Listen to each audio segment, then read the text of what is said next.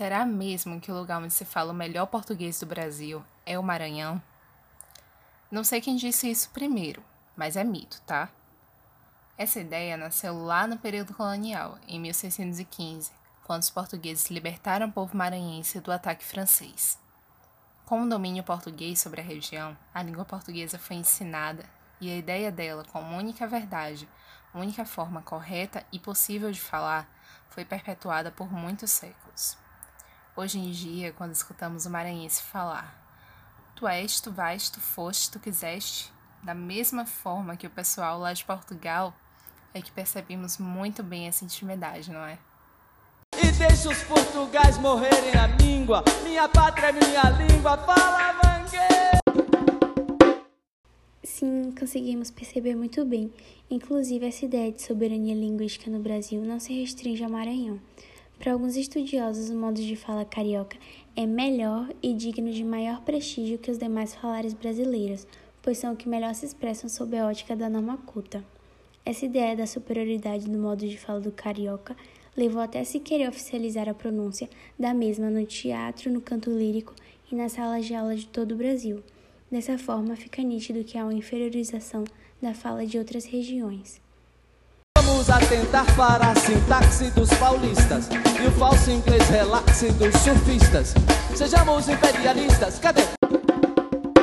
No entanto, esse mito não passa de uma enorme falácia.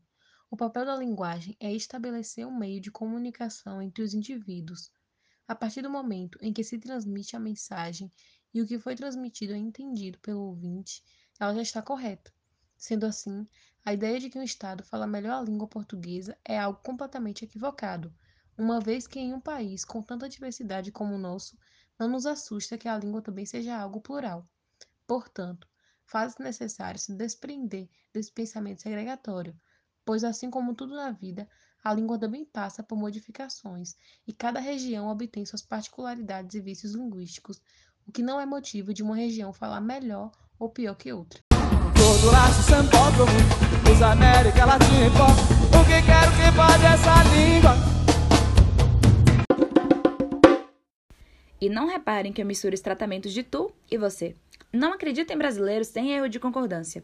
Essa fala do escritor Nelson Rodrigues traz à tona o debate que a gente está tendo agora, acerca do mito 5 do livro Preconceito Linguístico de Marcos Banho.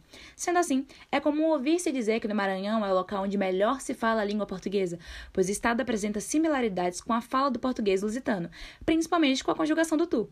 Visto isso, cria-se um debate acerca do que é ou não considerado certo apenas por encaixar-se nos padrões europeus. Não existe maneira errada de falar o português. O intuito é que a informação seja passada aos outros falantes com clareza. Se cumpre o papel da comunicação, cumpre também o papel da linguagem. O que ocorre são preconceitos enraizados onde se estabelece o que é ou não aceito na língua. E assim surgiu o mito de que o Maranhão é o local onde se fala o melhor português no Brasil. A língua é como um rio que se renova, enquanto a gramática normativa é como a água do igapó, que envelhece, não gera vida nova, a não ser que venham as inundações. Para Marcos Banho, a língua é fluida como um rio. A língua portuguesa é tão rica de culturas, cada estado carrega seu próprio traço linguístico e sua própria história para que a língua se tornasse o que é hoje, que esse mito se torna uma forma de preconceito linguístico por supervalorizar regiões que têm maiores interferências portuguesas a regiões com influências indígenas e africanas a vida é minha pátria. E eu tenho pátria, tenho pátria, quero pátria.